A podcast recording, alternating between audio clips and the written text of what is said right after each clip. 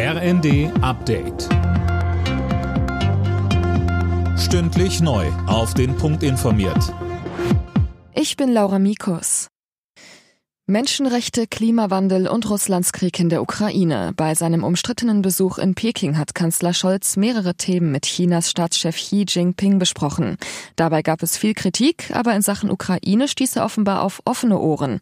Miko Huotari, Direktor des Mercator-Instituts für China-Studien, zog im ZDF ein Fazit. Alle Seiten haben mit Mühe ihre eigenen Interessen gewahrt. Es war ein Besuch, der das Minimalziel erreicht hat, ein Commitment der Führung in Peking mit Blick auf die Krise in der Ukraine. Und insofern kann der Kanzler hier durchaus kleine Erfolge vorweisen, aber es ist nichts, was, äh, wofür man sich zu Hause feiern lassen kann. Zum Abschluss ihres Treffens in Münster haben die G7-Außenminister der Ukraine weitere Unterstützung zugesichert. Sie vereinbarten Hilfen unter anderem zum Wiederaufbau der Energie- und Wasserversorgung. Die G7 forderten ein Ende des russischen Angriffskriegs. Eine Woche nachdem er Twitter gekauft hat, hat Elon Musk nun rund die Hälfte der Belegschaft gefeuert. Und zwar per E-Mail.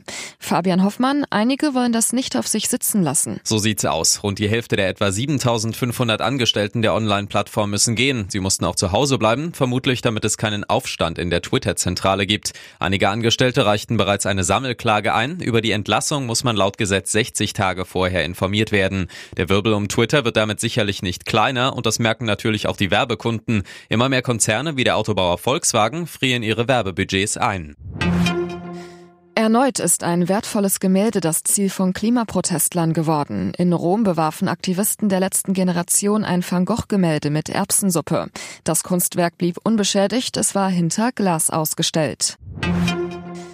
In der Fußball-Bundesliga hat Borussia Mönchengladbach am Abend gegen den VfB Stuttgart gewonnen. In der ersten Partie des 13. Spieltages setzte sich Mönchengladbach mit 3 zu 1 durch. Damit bleibt es im oberen Tabellenmittelfeld auf Platz 7.